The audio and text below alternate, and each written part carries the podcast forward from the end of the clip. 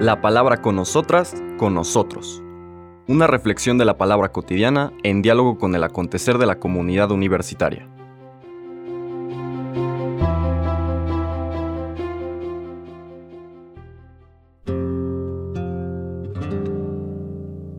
Hola, buenos días. Bienvenidas, bienvenidos a la palabra con nosotras, con nosotros. Seguimos en este martes 31 de enero con el pasaje, la escena, la perícopa, que es el nombre técnico, siguiente en el Evangelio de Marcos. Nuevamente es una escena extensa y esta todavía más compleja que la anterior, porque en ella Marcos utiliza una herramienta literaria que se llama intercalar. Intercalar historias como un sándwich. Empieza con una historia, luego introduce otra historia que lleva hasta su fin y retoma la primera historia con la que empezó. ¿Para qué hace esto? Pues porque las dos historias están relacionadas, tienen un mismo sentido.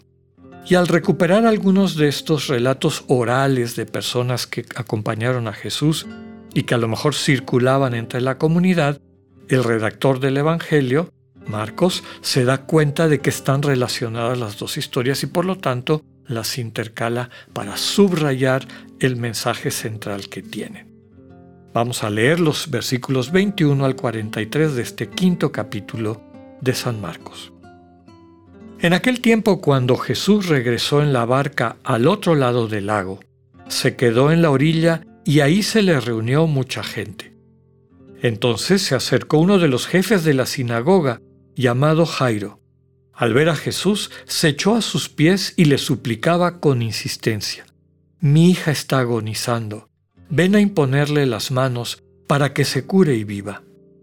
Jesús se fue con él y mucha gente lo seguía y lo apretujaba. Entre la gente había una mujer que padecía flujo de sangre desde hacía doce años. Había sufrido mucho a manos de los médicos y había gastado en eso toda su fortuna. Pero en vez de mejorar, había empeorado. Oyó hablar de Jesús, vino y se le acercó por detrás entre la gente y le tocó el manto, pensando que con solo tocarle el vestido se curaría.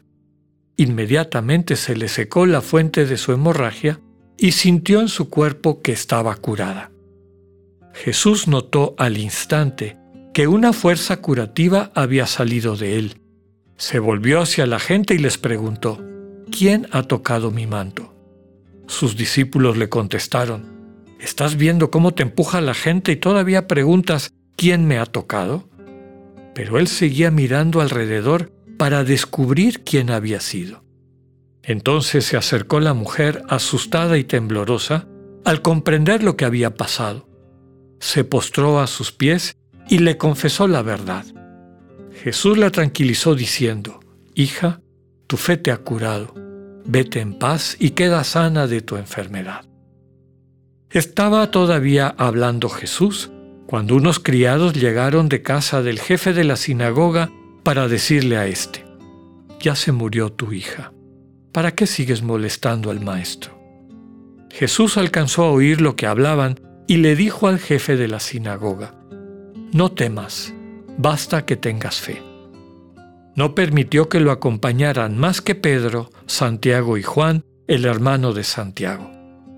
Al llegar a la casa del jefe de la sinagoga, vio Jesús el alboroto de la gente y oyó los llantos y los alaridos que daban. Entró y les dijo, ¿qué significa tanto llanto y alboroto? La niña no está muerta, está dormida. Y se reían de él. Entonces Jesús echó fuera a la gente y con los padres de la niña y sus acompañantes entró a donde estaba la niña. La tomó de la mano y le dijo, Talita cum, que significa, Óyeme niña, levántate. La niña, que tenía doce años, se levantó inmediatamente y se puso a caminar. Todos se quedaron asombrados. Jesús les ordenó severamente que no lo dijeran a nadie y les mandó que le dieran de comer a la niña. Palabra del Señor. Bueno, como les comentaba, una escena extensa, larga, compleja, que intercala dos historias. Podemos decir que es la historia de dos personas desesperadas. El papá de la niña, Jairo, oficial de la sinagoga, una persona, digamos, de la élite este, religiosa, cuando menos de la localidad en donde se encuentran, y la otra persona desesperada, esta mujer que tiene una hemorragia que eh, de alguna manera la ha estado molestando a lo largo de su vida. Hay, un, hay todo un debate de si ese tipo de hemorragias la dejaba o la declaraba impura o no, para tratar de entender por qué su acercamiento hasta cierto punto este subrepticio, medio escondido a Jesús, si es que tuviera prohibido por esa situación el estar, el convivir con personas, ¿no? por esta declaración de impureza ritual. Más allá de eso, el tema evidente es la fe. La fe de la mujer, la fe de Jairo, el oficial de la sinagoga, uno de los jefes de la sinagoga. Aquí hay que subrayar que fe no es una especie de acto de voluntad o algo por el estilo, sino una confianza que se manifiesta en un abandono. Por eso eh, pareciera que está vinculado a esta desesperación. Jairo y la mujer han hecho todo lo que podían con sus fuerzas, con sus capacidades, con su eh, papel de autoridad religiosa en el caso de Jairo y eh, con todos sus recursos, como dice el mismo relato en el caso de la mujer, y no habían encontrado ninguna solución. Se habían topado con pared. Sin embargo, confían en Jesús.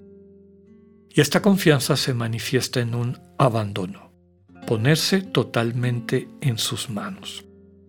También está simbolizado con las dos postraciones de ambos. Jairo se postra a los pies de Jesús, la mujer eventualmente también se postra a los pies de Jesús. Entonces lo reconocen, se ponen totalmente en sus manos. Ya no tenemos otro recurso más que tú. Desde luego que la invitación no es a que lleguemos a esos niveles de desesperación para poder entrar en una relación constructiva y transformante transformadora con el Señor, sino que aprendamos y ejercitemos nuestro corazón en esta confianza que se traduce en un abandono. Personas desesperadas esperan en Jesús. Sin llegar a la desesperación, el Evangelio invita al creyente a poderse poner en las manos del Señor. Después hay cosas interesantes. La mujer, dice el texto, lleva 12 años enferma. Más adelante nos dice que la niña tenía 12 años. Estos juegos del, digamos, de la elaboración literaria de Marcos para volver a subrayar los 12 años en el caso de las niñas y en esta época también de los niños, era la mayoría de edad en el pueblo judío. Toda una vida esta mujer ha estado limitada por esta enfermedad. Y esta niña que apenas va a empezar su vida, parece que la ve terminada de una forma abrupta, incapacitándola para hacerse cargo del proyecto de Dios para ella. En ambos casos hay un fin positivo. El Señor Jesús trae la liberación, la curación, la transformación en el caso de la niña inclusive el sacarla de la realidad de la muerte y restituirlos a su dignidad de hijos e hijas de Dios. Nos hace recordar lo que ya ha hecho Jesús en la lectura que veíamos el día de ayer con el endemoniado de Gerasa.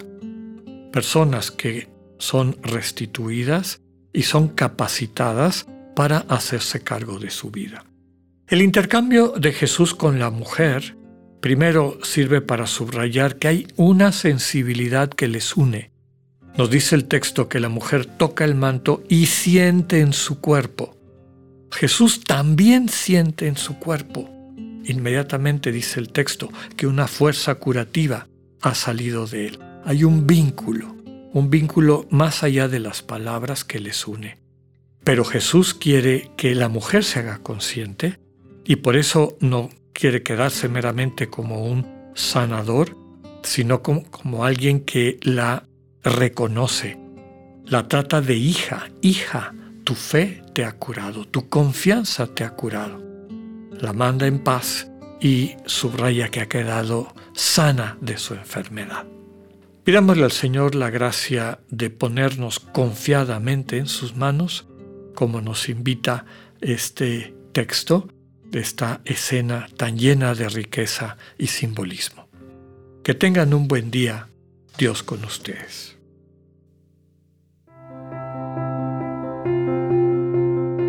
Acabamos de escuchar el mensaje del Padre Alexander Satirka. Escúchalo de lunes a viernes a las 8.45 de la mañana por radiveroleón.com o a través de nuestra app gratuita para iOS y Android. Radivero León, no todo está dicho.